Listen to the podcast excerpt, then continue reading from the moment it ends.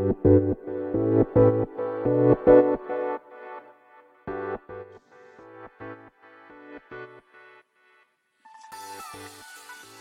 い、始まりました。本を読んでは独り言ラジオ。私、変な髪型をしたポンコツ薬剤師こと町田和俊でございます。はい、というわけでですね、今日も読んだんだか読んでいないんだか、積んだんだか積んでいないんだかといった本たちの中からですね、一冊紹介してですね、えー、ゆるーりと語っていきたいと思います。はい。というわけでですね、本日紹介する本がですね、はい。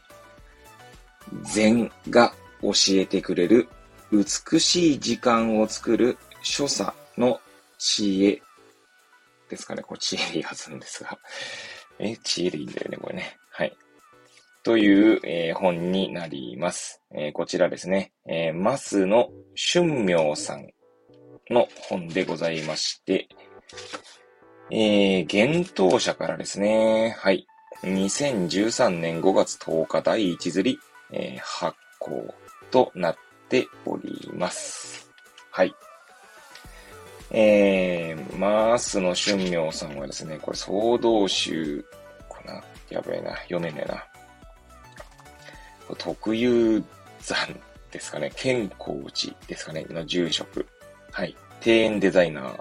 多摩美術大学環境デザイン学科教授。へえ。そうなんですね。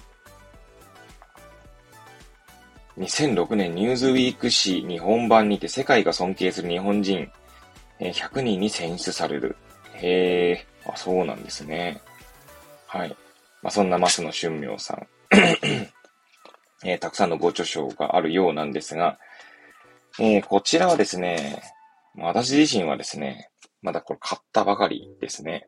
といってもあの、中古で買いましたけれども、確か1円で送料300円みたいなやつだった気がしますが、はい。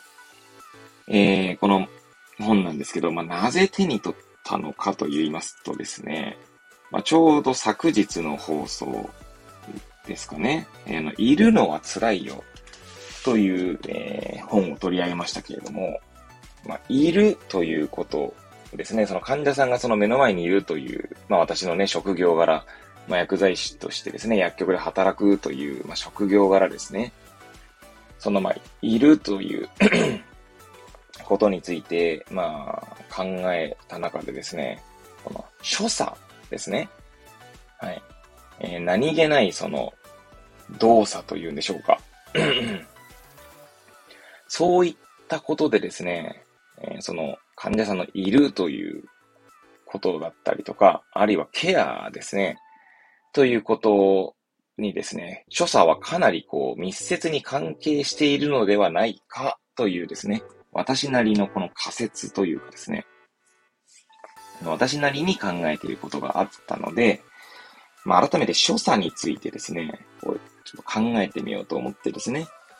で、まあ、所作で本をこう検索したわけです。まあ、それこそですね、なんか所作の人類史とかあると面白いなと思ったんですけど、そんな本はちょっと見つけられませんでしたね。なぜ所作というものが、こう、なんていうんですかね、こう、うんと、大切にされてきて、所作が注目されるようになってきたのかみたいな、なんか歴史みたいなのがあると面白いなと思ったんですけれども、まあ、ちょっとわかんないです。私が、私の検索能力って結構低いんですけど、その低い検索能力の中ではですね、出てきませんでしたね。はい。なのでまあ、そんな中ですね、まあこの、この本をちょっとまあ手に取ってみたと。手に取ってみて買ってみたというところですね。はい。ということでですね、そんな、まあ、きっかけで手に取ったというか買った本なんですけれども、はい、またいつも通りですね、この本の、まあ、中身はですね、まあ、買ったばかりなので読んでいないんですけれども、えっと、帯だったりとか、目次の文言からですね、紹介していきたいと思います。はい。えー、帯ですね。には、えー、まあ、表紙の方ですね、表の方の、まあ、帯の文言を紹介していきたいと思いますが、はい。えっ、ー、と、シンプルなことほど奥が深い。所作が導く美しく幸せな時間。人生を深めるヒント68とありますね。えっ、と、あとはこのファッションデザイナーのこれは芦田敦淳さんかな？敦さんですかね。の言葉も、えー、紹介されております。会社の朝礼の1分スピーチで社員がこの本の教えを頻繁に語っている。はい。そうだそうでございます。はい。えー、そしてですね、えー、っと、背拍子ですかね。バーコードがある方の、まあ、帯の文言を、紹介していきたいと思います。所作にはすべて理由がある。毎日を輝かせ豊かに生きよう。えー、美しいお辞儀は言葉より雄弁。物を扱うときは片手ではなく両手で。心のこもった相槌をする。良い縁を呼び込める。法要、供養の正しい所作と意味をする。意味を知る。正しいお箸の使い方を覚える。物は包んで渡す。感謝を正しく伝えられる。毎朝お茶を丁寧に入れる。一流のものを大切に使い続ける。毎年季節の行事を行う。レンジでチンは最小限に。生きる意味がわかり、生きる実感を得られる。えー、ゆっくり動く。間を取る。綺麗に見えるものでも磨く。見えないところほど、えー、吐き清める。自分を律することができる。はい。そんな文言がありますね。えー、そしてですね、えっ、ー、と、目次の文言をですね、紹介していきたいと思うんですけど、ま、込み出しを、えー、読んでいくとかなりの時間になりそうなので、うーん、まあ、なんていうんですか、大きいところだけ読んでいきたいと思うんですが、まずこの本ですね、えー、全部で4章ですね、で構成されております。えー、209ページですかね、の本でございます。で、はじめにの次が序章ですね。序章も入れると5章かな、全部で。すいません。はい。えー、そして、序章、えー、なぜ所作なのか。序章の文言だけ込み、込み出しというか、見出しを読んでいきましょうかね。はい。えー、心の拠り所を求めてさまよう現代人を救うものが所作である。所作の一つ一つに真理が現れている。生きている実感が得にくい現代生活で、便利じゃなく丁寧に生きる。正しい所作とは、当たり前のことを当たり前に丁寧に行うこと。まずは一つ確実にしてみる。はい。こんな見出しがありますね。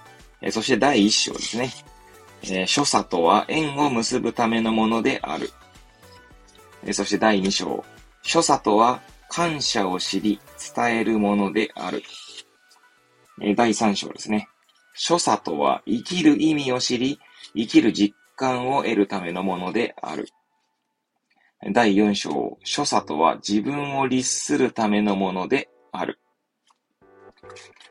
はい。そしてですね、見出しがたくさんあるんですけども、そうですね、なんかちょっとこう、ほんのちょっとさらっとこう目を通すだけでもですね、なるほどな、みたいなところが、はい、ね、知れる本なんじゃないかなと思いますね。はい。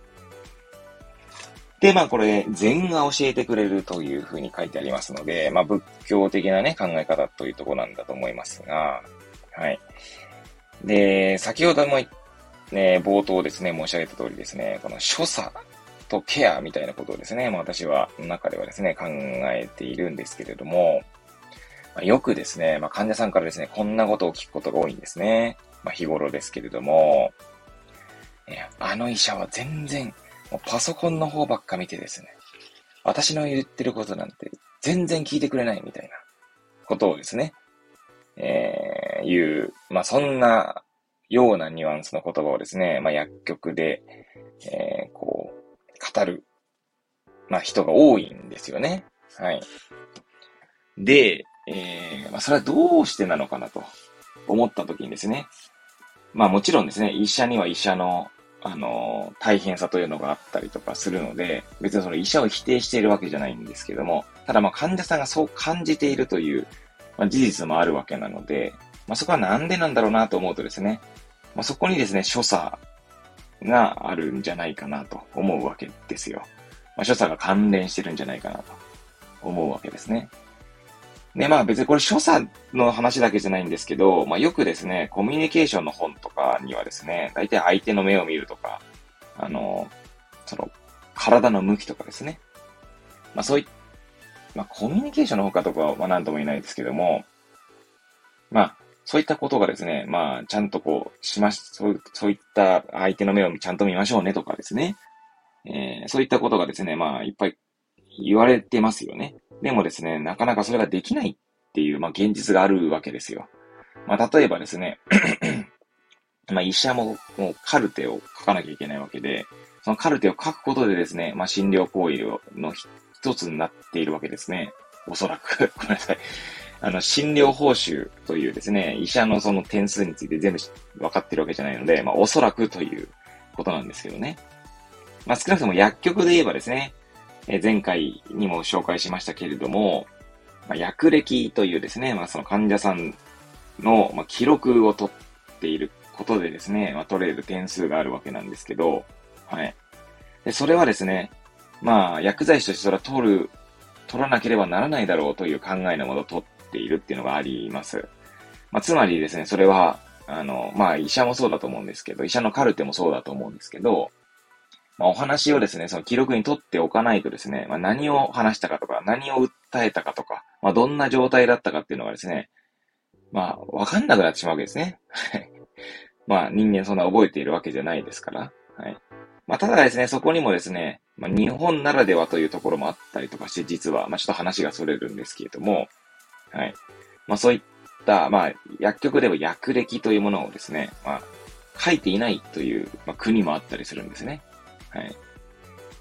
まあ、あの、記録を取るものは取るけれども、取らないものは取んなくていいんじゃないかみたいな考えのもとですね。まあそうなっているんですけど、まあ日本の場合はですね、基本的には、えー、患者さんとお話しすることはすべて、まあすべてというと語弊はありますけれども、まあその記録に取るのが当たり前だろうという、まあ考えが前提にあるんじゃないかなと思いますね。と言っても、私も別に海外で働いたことがあるわけじゃないので、まあそれは、あの、知識としてですね、まあそういったことを知っているってだけの話なんですけどもね。はい。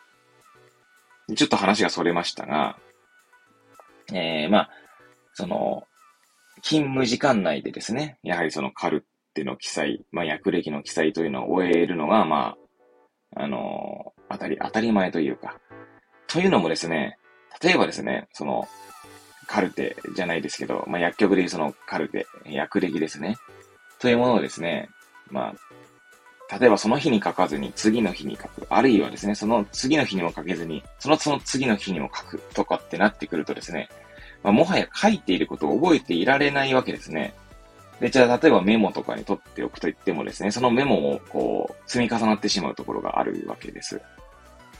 で、まあ、本来的に言えばですね、その会計を算定している、つまり自己負担金を払っている時点ですね、でですね、まあ、カルテを記入し終えているぐらいのことが、まあ、本来はですね、本来の流れですよ。まあ、それがなかなか難しかったりするんですけど、えー、まあ、要は、カル、まあ、薬局でいうカルテ、その薬歴を書くことで算定している点数があるということは、まあ、会計が、は、を、している時点でですね、まあ、それをカルいや、そっかもう何度もカルテって言ってましたけど、今薬局で言うカルテ、その薬歴を書いているということで点数を取っているわけなので、はい。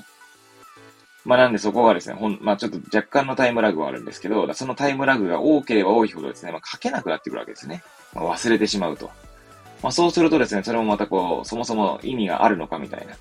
まあむしろ詐欺なんじゃないかということすら出てくるわけなんですけど、まあちょっとそれはちょっとあの、まあ、きつい言葉になってしまったので、それはさておきなんですが、で、何が言いたいかというと、まあ、そういうこの短い時間でですね、まあ、その会計をするために、まあ、こちら側の、こちら側、医療従事者側の言葉になってしまいますが、まあそうなってくると、まあ、所作がおろそかになってくるわけですよ。まあそれこそ、あそれこそですね、まあ患者さんの目を見て話せないとか、まああるいはですね、ありがとうございましたと言っているのに、まあ例えば全然、あの、相手の方向かずにありがとうございましたと言うとかですね。はい。あるいは、なんていうんですかね、椅子にふんぞり返って話を聞くみたいな。まあ、そうするとですね、なんか若干偉そうな雰囲気とか出ますよね。でそうするとですね、そういった所作一つ一つにですね、まあ、何らかのメッセージが付与されてしまうわけですね。まあ、なんせそのメッセージをですね、感じ取るのは、まあ、相手なのであって、まあ、それはもう、あ、も、もはや切り離されている。その自分の意図とはですね。はい。えー、なので、どれだけですね、いいことを言っていたとしても、めちゃくちゃふんぞり返ってですね、喋っていたとしたらですね、それは伝わりにくくなってしまうわけですね。えー、要は高圧的な、威圧的な態度と捉えたときにですね、まあ、そういっった態度で言われたことってなかなか別にそれは医療に限らずなんだと思うんですけど、ええー、ってなりますよね、受け取る側としては。うん。あとは、例えば 会計をするときにですね、こう、お釣りを渡されると。まあ、そのお釣りの渡し方がですね、めちゃくちゃ乱暴だったら、やはりですね、はぁってなると思うんですよね。まあ、人間ですから。だそういう中でですね、いくら、こう、なんかこう、丁寧に対応しようとしていてもですね、そういった所作一つ一つにですね、まあ、その、なんていうんですかね、伝わりにくさというか、そういったものが出てきてしまうわけですね。えそして前日、ね、えー、昨日ですね、配信したその、いるのは辛いよ。え患者さん、まあ私はですけど、私は薬局で働く中で患者さんの存在というものをですね、まあ肯定するというか、まあそれこそケアですね、えー、弱さを肯定する営みであるケア。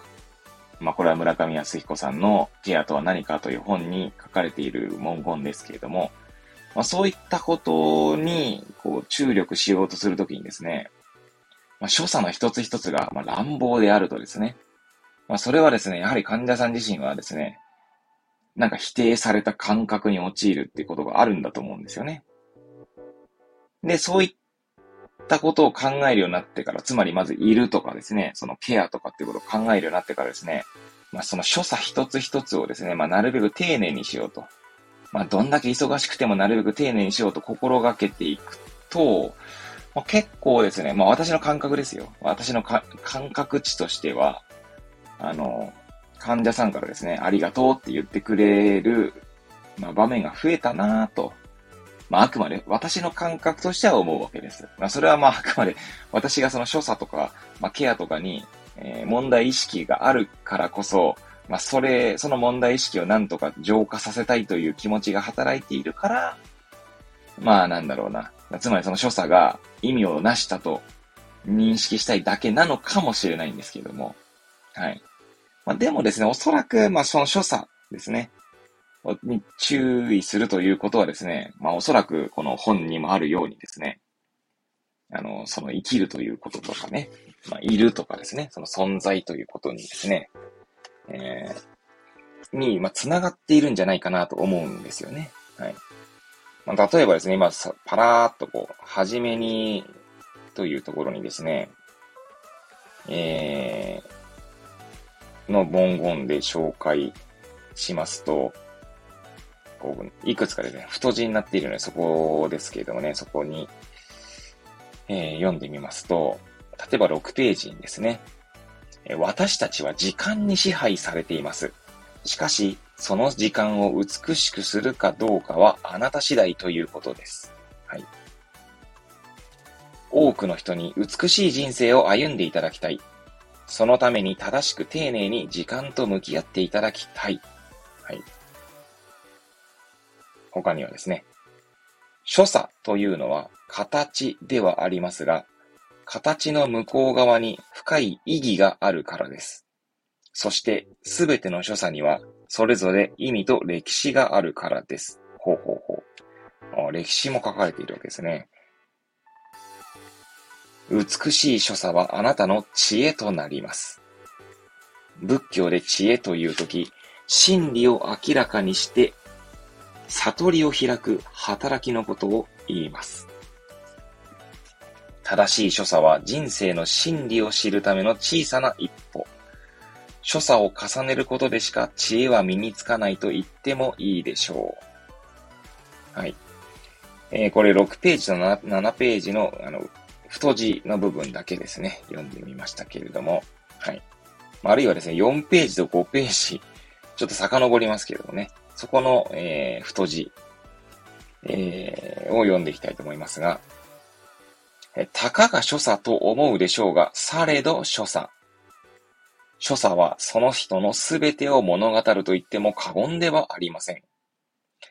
あなたが積み重ねてきたものすべてが所作となって滲み出てしまうことにどれだけの人が気づいているのでしょうか私が解く所作には厳密なルールはありません。